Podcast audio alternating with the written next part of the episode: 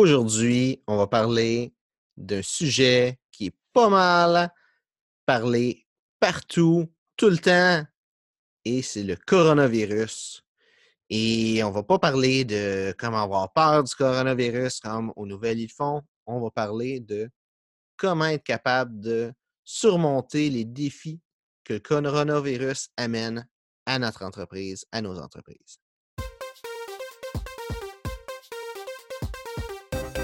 Mon nom, c'est Benoît Thibault. Je suis coach d'affaires et entrepreneur. La mission, c'est que tu puisses créer la vie de tes rêves. Bienvenue à Jusqu'au bout. Salut tout le monde. Aujourd'hui, mon invité, c'est Christian Salazar, qui est un consultant et un formateur dans le domaine de la transformation alimentaire. Donc, euh, ben, merci Christian d'avoir accepté de mon invitation.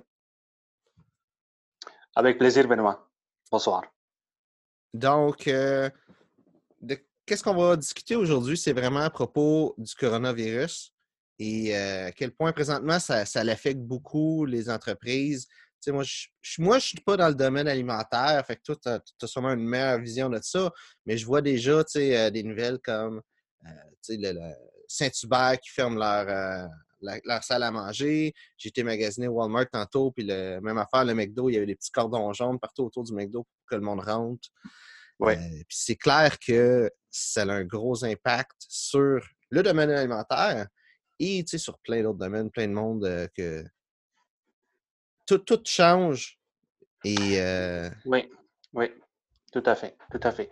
Et ben, en effet, et Benoît, et l'industrie de la transformation alimentaire et l'industrie de la restauration, ben, sont, premièrement, elles sont reliées parce que eh, on partage des, fois des fournisseurs, on utilise les mêmes ingrédients, les mêmes matières premières et les circuits de distribution sont les mêmes parfois. Pas tout le temps, mais ça peut arriver. Et l'échelle peut varier selon la taille de l'entreprise. Pour un transformateur alimentaire, qu'il soit petit, moyen ou un grand transformateur, euh, le coronavirus présentement exerce une pression sur euh, sa cellule de production, sur son approvisionnement et sur ses méthodes de travail. Pourquoi? Parce qu'il y a déjà dans certaines entreprises de transformation où les employés commencent à tomber malades. OK? Et quand tu as des absences dans une entreprise agroalimentaire, et des fois, tu ne peux pas opérer certaines machines si tu n'as pas l'équipe complète. OK? Donc, ne pas être capable d'opérer certaines machines et ça, met, ça amène un lot de difficultés pour les gestionnaires dans le cas des entreprises eh, qui sont des petites entreprises, eh, si tu as 10 employés, tu as besoin de 10 employés pour fonctionner ta cuisine, pour fabriquer des conserves, des compotes, des choses comme ça. Si tu as trois employés qui sont absents la même journée, et, tu perds 30% de ta, force. Et ça a un impact. OK? Donc, l'impact à la fin de la journée, c'est que les entreprises ne sont pas capables de fournir eh, à la demande et de respecter les délais de livraison de certaines commandes avec certains clients. OK? Donc, la pression est là pour tout le monde, petite, moyenne ou euh, grande entreprise. Quand je parle de petite, moyenne ou grande, on peut parler de 10 employés, des 60 employés, puis on peut aller jusqu'à 300, 400, 500 employés pour certaines entreprises qui sont des multinationales, par exemple. Donc la pression est là pour tout le monde et les défis sont eh, similaires, mais eh, pour une petite entreprise qui n'a pas une grande structure, par exemple au niveau de la qualité, au niveau de la logistique, au niveau des ressources humaines, c'est encore plus difficile.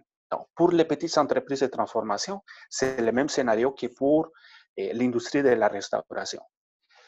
S'il n'y a pas de vente, si on ne peut pas ouvrir le restaurant eh, toute la journée, ou si on doit réduire la capacité de, notre restaurant, ben là, c'est compliqué. Ce matin, eh, j'ai entendu dans les, nouvelles que des entreprises comme la Cage doivent déjà laisser aller beaucoup, beaucoup d'employés et certaines lignes aériennes. Donc, euh, cette situation va avoir un impact tranquillement moyenne et grande entreprise aussi. OK? Si la chaîne de distribution au niveau des douanes, au niveau des frontières est affectée aussi, on va, on va avoir certaines, certaines difficultés. Par contre, les, les experts au Canada disent qu'on ne devrait pas avoir des impacts majeurs sur la chaîne de distribution comme telle. Quand je parle d'impact majeur, ils ne disent pas qu'on risque de manquer certains produits, mais qu'on devrait quand même garder un certain eh, niveau des, des, euh, certains volumes de, pour la plupart des produits. Mais par exemple, moi, hier soir, je, suis, je fais les tours de 12 épiceries dans, dans mon coin. Et, c'était au niveau des, des, viandes. Dans le rayon des viandes, il n'y avait pas grand-chose. Mais il y avait quand même. Donc, euh, ça va affecter, mais c'est sûr que ça va dépendre de pendant combien de temps le gouvernement va mettre en place toutes ces mesures de, de protection et toutes ces restrictions-là? C'est sûr qu'on ne pourrait pas fonctionner comme ça peut-être pendant un an, mais la pression est là. On devrait être capable de s'en sortir, mais ça va dépendre aussi de comment, comment euh, mm. la situation va évoluer tranquillement. Mais pour le moment, on n'a pas besoin de paniquer. Mais oui, il y a une pression et il y a des gens qui vont personne, malheureusement, qui, qui perdent déjà son emploi. Mais, mais ça, Christian, je vois beaucoup d'impact sur la, la, la, vie de tous les jours, sur euh, faire l'épicerie et tout ça, euh, qu'il y a moins de choses à acheter. Puis ça, je vois que ça affecte beaucoup plus les grosses entreprises, mais pour quelqu'un qui a une petite entreprise, quelqu'un, euh, je sais pas, euh, qui a comme cinq employés, là, puis que. Mmh oui. Lui, tu sais, ça, c'est pire. Il n'y a pas nécessairement un fonds d'un million de, de, côté au cas. Qu'est-ce que quelqu'un devrait faire qui a une petite business pour pallier avec euh, la situation qu'il y a présentement? Ben, c'est difficile. Ben, je te donne un exemple. Il y a des petites entreprises euh, au Québec qui vont euh, fabriquer, qui, qui vont semi-transformer certains produits ou qui vont donner une première transformation. Par exemple, qui vont couper des légumes en cubes, qui vont préparer des, euh, des soupes, des bouillons, des choses comme ça pour la restauration ou pour, pour d'autres transformateurs. OK? Donc, ces gens-là, et si il y a une baisse de commande de au moins 30%, et des fois, ça ne vaut, vaut même pas la peine de partir la production parce de, ils vont pas faire d'argent, ils vont, ils vont pas générer de revenus. Donc, faire rentrer 10 employés, et ça coûte un certain montant. Faire partir une petite ligne de production, et il y a des coûts d'électricité, on doit ouvrir toute la, salle, on doit nettoyer la ligne avant de partir la production, il faut faire rentrer les techniciens qualité. Donc, juste partir la ligne, ça coûte, ça coûte l'argent même pour une petite entreprise. Moi, je pense que les, les, entrepreneurs, les dirigeants de, petites entreprises eh, doivent rester en communication avec ses clients et avec ses fournisseurs. Parce que le plus que l'entrepreneur connaît la situation de ses plus gros clients et les défis auxquels ses fournisseurs font face aussi. Peut-être qu'on peut négocier et les délais de paiement de certains factures. Ça, c'est la première chose. OK? On est tous dans le même bateau. OK? Donc, les fournisseurs, les, petits transformateurs et les, restaurateurs ou les petits transformateurs et même détaillants, on doit tous se tenir ensemble. On ne peut pas laisser euh, tout seul les transformateurs parce que c'est lui qui a des coûts d'opération assez importants même pour avec une petite équipe. Donc, la première chose, les entrepreneurs, il faut qu'ils soient en contact avec euh, euh, ses clients, avec ses fournisseurs. On peut négocier certains délais, comme je t'ai dit, de paiement de certains facteurs. Et la cadence de la production, on peut la réduire un peu aussi. Donc, on peut laisser peut-être, euh, on, peut reprogrammer eh, notre cédule de production, et fabriquer des produits qui ont besoin de moins de changements et, euh, d'équipement, moins de sanitation, et moins de lavage entre un produit et l'autre, et favoriser juste certains produits. Par exemple, c'est pas la même chose fabriquer une petite sauce euh, tomate, une recette de, une recette de sauce tomate qui contient juste quelques épices, que fabriquer une sauce rosée qui contient la crème, du fromage, du lait et la sauce tomate. Donc, tu vois? Donc, euh, les entrepreneurs peuvent expliquer sa situation à ses clients et leur expliquer quels sont les produits qui sont plus faciles à fabriquer et avec lesquels ils vont garder une efficacité avec son équipe ou de sa petite, petite ligne de production. Donc, ces deux choses-là, je pense que c'est les premières choses que, que auxquelles je peux penser pour, euh, si je comprends bien, ces gens-là.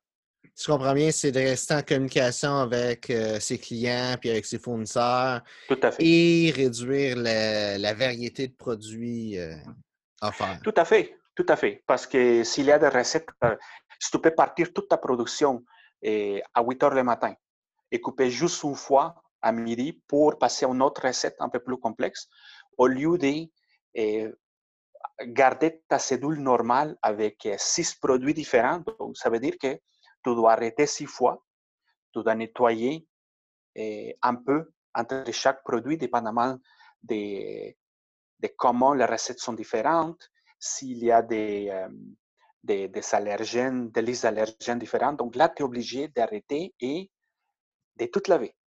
Donc, juste réduire la variété, ça peut nous aider aussi à, à, garder une, une, efficacité au niveau des, lignes et garder la, chaîne et de permettre euh, aux, petits producteurs de euh, garder ces équipes en place.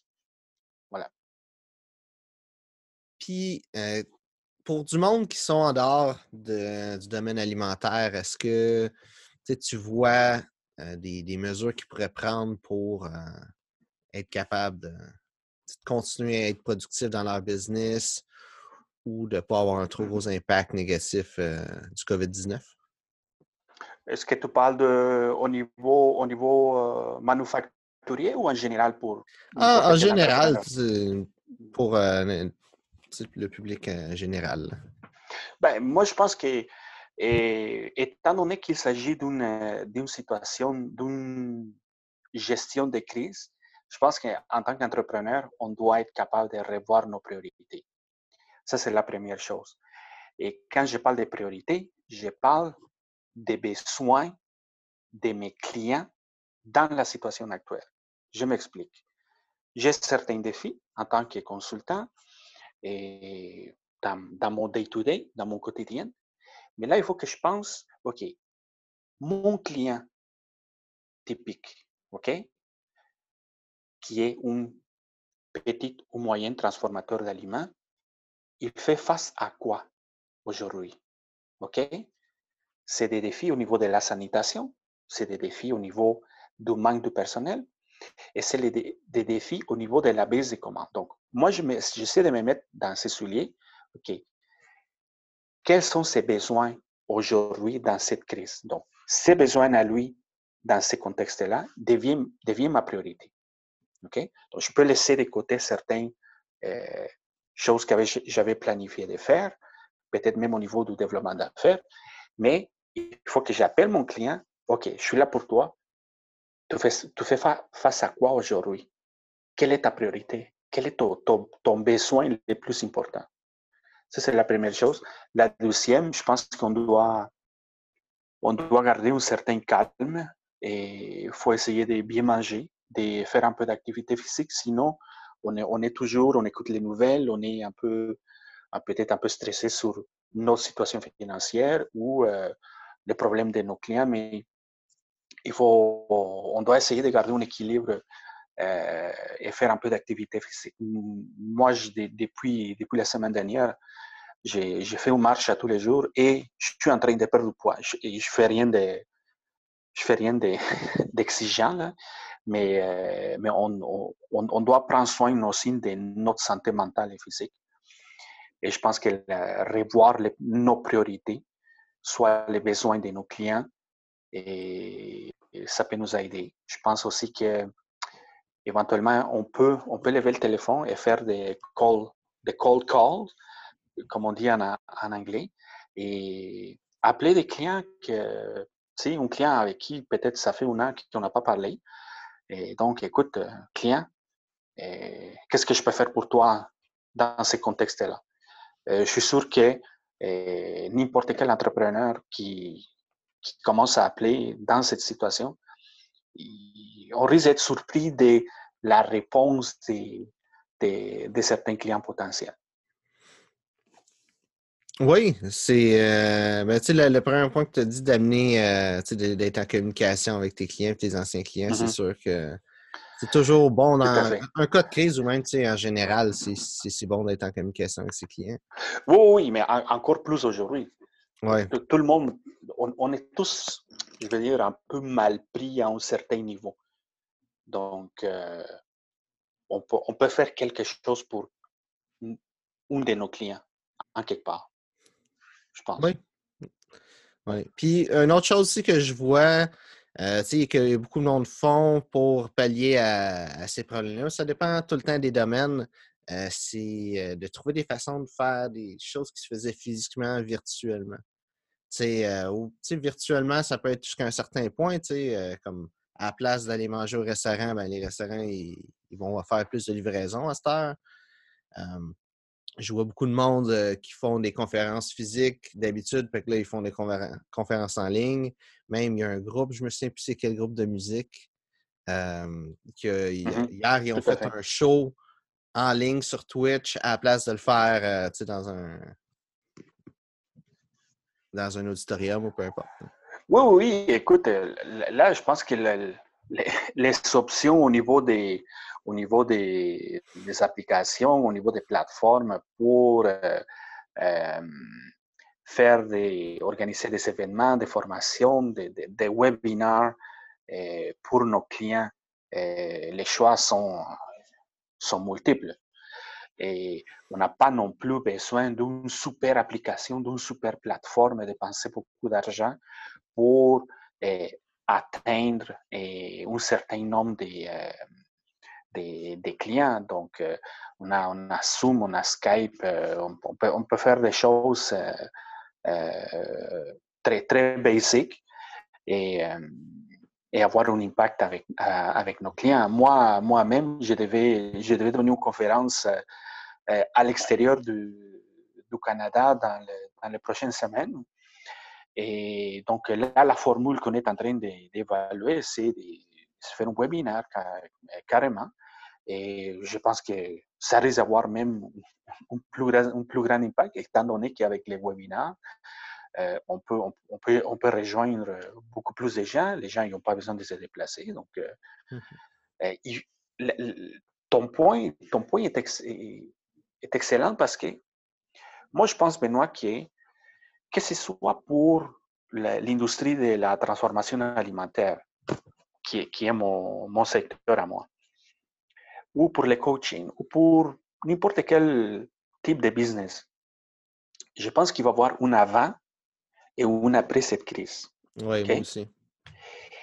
Les gens, les entrepreneurs qui restent en action pendant cette période, ça veut dire que qui partagent de l'information, qui partagent des types à ses clients, qui restent en communication avec ses clients, qui montent du contenu pendant cette période-là, c'est les gens qui vont rester à flotte après. Pas parce que le contenu que, que, que, les gens vont offrir à ses clients, c'est euh, c'est le meilleur contenu, mais c'est l'effet de rester en contact avec des gens qui, euh, qui passent des moments difficiles. Tu vois? Oui. En tant qu'être humain, là, on a toujours une affinité plus grande avec quelqu'un qui vient nous aider quand on est mal pris. Oui. Tu vois? même moi, je le vois comme ça. Oui, et puis tu as entièrement raison, mais même là, encore plus, le monde sont confinés chez eux. Tu sais, d'habitude, le monde travaille. Fait qu'est-ce qu'ils font? C'est qu'ils travaillent. Ils passent pas leur temps sur Facebook, sur euh, YouTube, puis tout ça. Là, le monde sont chez eux, puis ils ont juste ça le temps de regarder ça. Fait en plus de pouvoir amener de la valeur que d'autres personnes ne feront pas, hein, l'audience est vraiment là en train de regarder les médias sociaux. Fait que c'est vraiment un, temps phénoménal pour faire. Oui, oui. moi, j'encourage tout le monde à, par exemple, si, peu importe la plateforme où est-ce qu'on est, tu vois, LinkedIn, Instagram, euh, et Facebook, peu importe. Si on voit qu'il y a d'autres entrepreneurs qui font des choses de façon généreuse pour le public en général, pour ses clients en général, ça ne coûte à rien de repartager l'information que ces gens-là sont en train de véhiculer, l'information qu'eux, ils sont en train de partager avec ses clients. Mmh Donc, si nous, on le fait, il y a, quelqu'un qui va le faire pour nous aussi, pour atteindre un, plus large public. La semaine dernière, j'ai partagé quelque chose sur, euh, sur LinkedIn et euh, il y a quelqu'un qui m'a contacté sur LinkedIn, pas pour, pas pour, euh, pour un contrat, mais la personne m'a dit, écoutez, j'avais dans tel pays et il y a une, une connaissance à moi dans mon réseau LinkedIn qui a liké, qui a réagi à votre publication. Et je voulais vous dire que l'information que vous avez partagée, ça m'a aidé à réfléchir et j'ai mis des choses en place dans, mon, dans, dans ma petite usine. Et écoute, j'étais, j'étais juste vraiment content que cette publication euh, a, aidé quelqu'un à l'extérieur, à je ne sais pas combien de milliers de kilomètres d'ici, et qui a fait une différence pour lui. Parce que demain, je ne sais pas si il y a un entrepreneur en, en Afrique, en Russie, en Chine, qui va partager de façon généreuse quelque chose sur LinkedIn, et peut-être c'est moi qui va eh, profiter de, cette expérience qu'il lui est en train de partager. Peut-être que je, pourrais euh, bénéficier de cette information. On ne sait jamais. Donc, cette période de critique, je pense, pour nous faire connaître, pour partager du contenu à, nos clients, euh, dans le sens que il faut que nos clients sachent que on est là pour eux, qu'on est là pour les aider, pour les accompagner et pour les aider à atteindre les prochains niveaux en tant qu'entrepreneur. on est là pour ça. Parfait. Donc, euh, ben, écoute, euh, Christian, je te remercie d'avoir accepté euh, l'invitation. Je pense qu'on finit sur une bonne note comme ça. Merci d'avoir écouté l'épisode d'aujourd'hui. Si tu l'as apprécié, n'hésite pas à la partager et à écouter les autres épisodes. Si tu veux rester en contact, suis-moi sur les médias sociaux, Facebook, Instagram, Twitter et surtout, peu importe ton rêve, va jusqu'au bout.